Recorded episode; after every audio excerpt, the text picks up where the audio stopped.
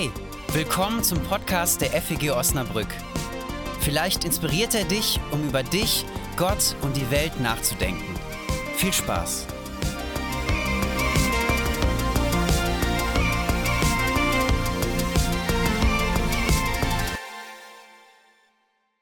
Okay, ich mache die Textlesung.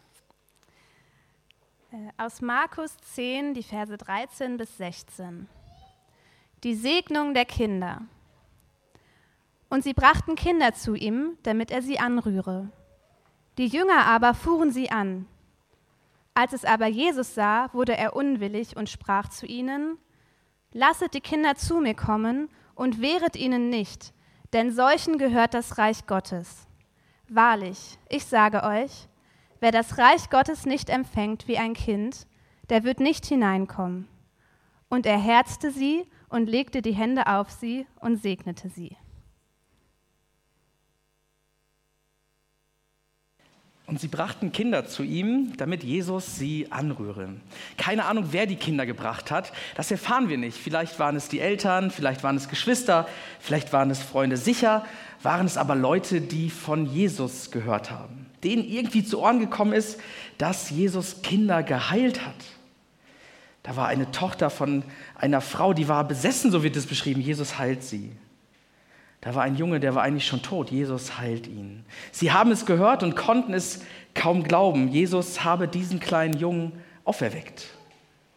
Jesus kümmerte sich um die Kranken. Jesus kümmerte sich um die Schwachen. Und da waren Menschen, die hörten davon und brachten Kinder zu Jesus. Komm schon, wir müssen dahin. Diesen Mann müssen wir aufsuchen. Der Mann, von dem die Leute sagen, Gott selbst begegnet uns in ihm. Voller Hoffnung machen sie sich auf den Weg zu diesem Mann. Jesus soll diese Kinder berühren. Vielleicht genügt das schon, eine einzige Berührung. Keine Magie, keine Zauberei, einfach liebevolle Zuwendung. Das erwarten sie von Jesus. Ich meine, sie bringen Kinder. Die Menschen damals dachten, Kinder sind in erster Linie defizitär. Sie sind unreif, unfertig, ungebildet, unerfahren, unvollkommen. Menschen, die noch nicht so sind wie die Großen, so dachten sie damals. Die noch schreien und nicht reden, die noch spielen wollen und nicht Gesellschaft gestalten, die noch zu klein sind, um Großes zu vollbringen. Kinder hatten damals in der Antike kein wirklich gutes Ansehen. Zwar waren sie natürlich die Altersvorsorge, aber sie waren eben noch nicht fertig. Und diese Kinder bringen sie zu Jesus, denn sie wissen, auf ihn sind wir angewiesen. Die Jünger aber fuhren sie an.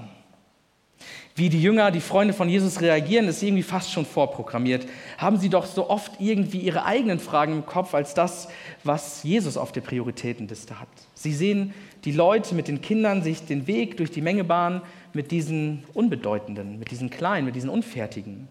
Sie verspüren schon dieses mulmige Gefühl, dass sie gleich die kostbare Zeit von Jesus stehlen werden. Zeit, in der ihr ihnen wieder eine Geschichte erzählen könnte. Zeit, in der sie ihm ganz nahe sein könnten. Zeit, in der sie auf ihre Kosten kommen könnten. Sie fühlen sich also in die Pflicht genommen. Mein ist eigentlich gut. Jesus hat was zu sagen, eine wichtige Botschaft. Und dafür braucht er doch Zeit. Dafür braucht er keine Kinder. Die, die Jünger weisen diese Kinderbringer ab, versperren ihnen den Weg.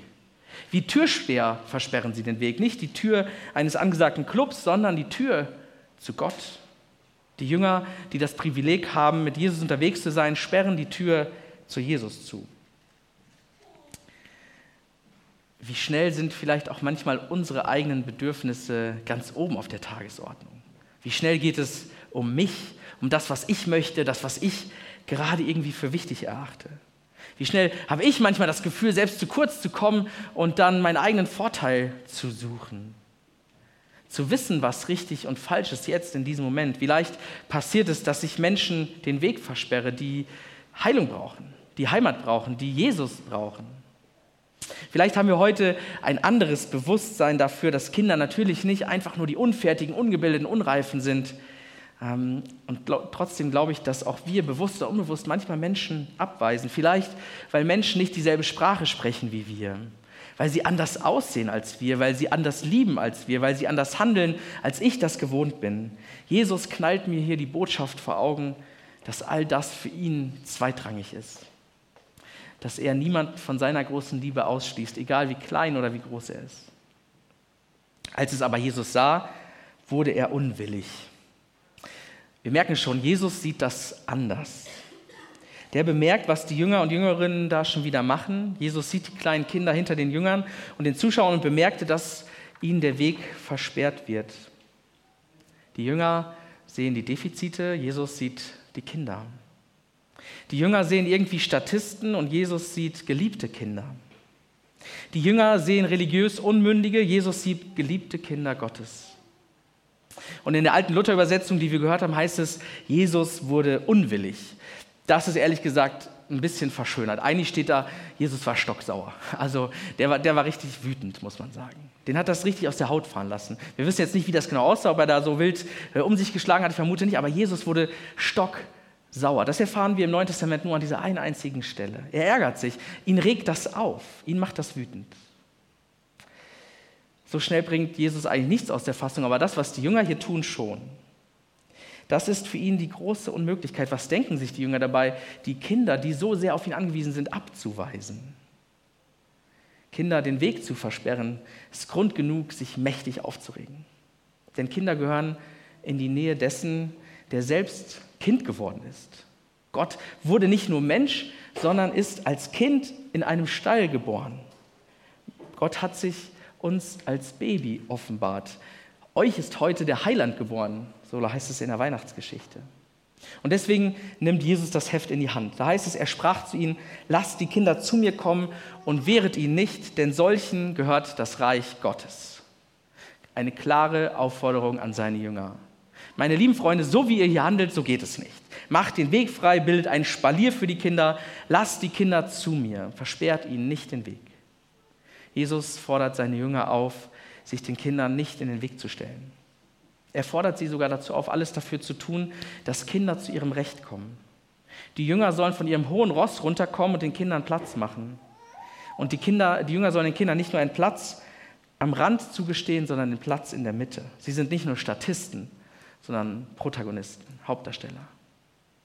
Manchmal macht Jesus so ganz unmissverständliche Aufforderungen. Lasst die Kinder zu mir kommen. Das ist eine wirklich unmissverständliche Aufforderung und ich glaube auch für uns.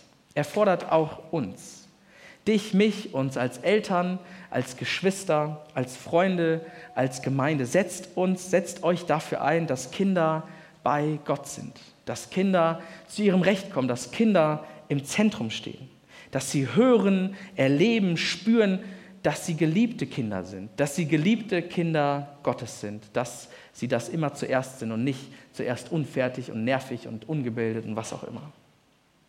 Als Vater weiß man, dass diese Botschaft, wenn ich sie so sage, wirklich herausfordernd ist und man sie leichter sagen kann, als man sie dann in die Tat umsetzt.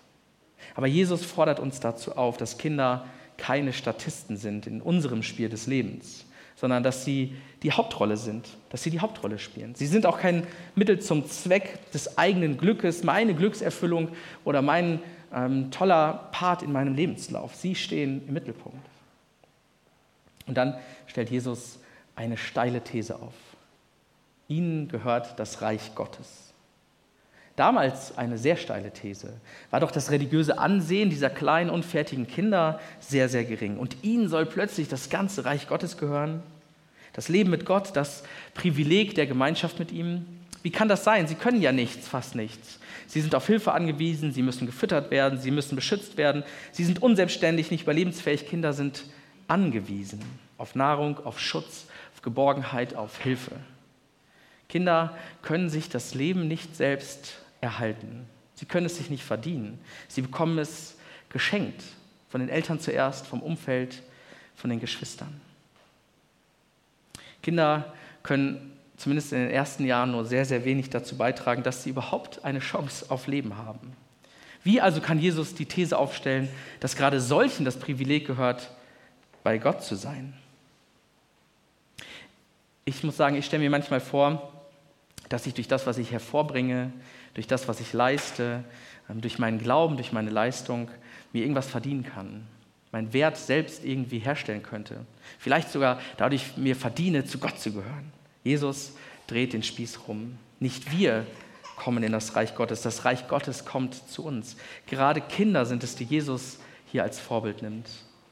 Kinder, gerade weil sie angewiesen sind, gerade weil sie bedürftig sind, gerade weil sie so wenig dazu beitragen können, gerade weil sie selber nur empfangen. Denn das ist das, wie Gott es mit uns meint. Das ist die Art und Weise, wie Gott zu uns kommt, so wie Kinder Empfangende sind. Deswegen stehen sie ganz vorne, direkt bei Jesus.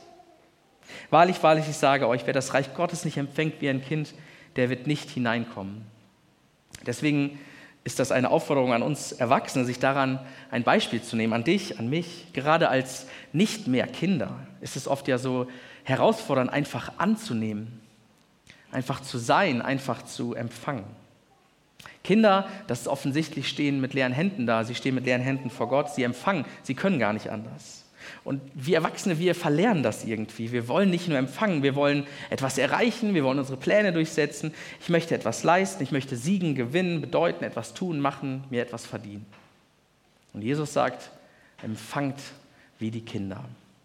Breitet eure Hände vor Gott aus. Spürt, dass ihr angewiesen seid auf euren Schöpfer. Das Leben, das verdanken wir ihm. Gnade, Liebe, das verdanken wir ihm. Und Jesus herzte sie und legte die Hände auf und segnete sie. Jesus herzte sie. Ich finde es eine schöne Übersetzung. Jesus belässt es nicht einfach bei schönen Worten. Er sagt nicht nur, dass die Kinder zu ihm gehören, dass sie ganz vorne stehen sollen, sondern er holt sie an sein Herz. Er herzte sie im wahrsten Sinne des Wortes. Er breitet seine Arme aus und schließt die Kinder in sein Herz. Sie sind bei ihm willkommen. Und dann legt Jesus ihnen die Hände als Zeichen der Liebe auf, als Zeichen der Verbundenheit, als Zeichen dafür, dass Kinder bei ihm in der ersten Reihe stehen, dass sie die Hauptrolle spielen, dass sie bei ihm empfangen dürfen. Bei diesem Händeauflegen, da fließt keine magische Energie, da passiert keine Zauberei, das ist nicht etwas völlig Exotisches. Aber die schönen Worte, dieser Zuspruch Jesus, Jesu bekommt hier einen ganz sichtbaren Ausdruck. Manchmal brauchen wir als Menschen das etwas, was wir sehen, was wir spüren können, dass Gott uns liebt. Jesus legt den Kindern seine Hände auf den Kopf, sodass die Kinder in seiner Hand sind, geborgen, gehalten, bewahrt.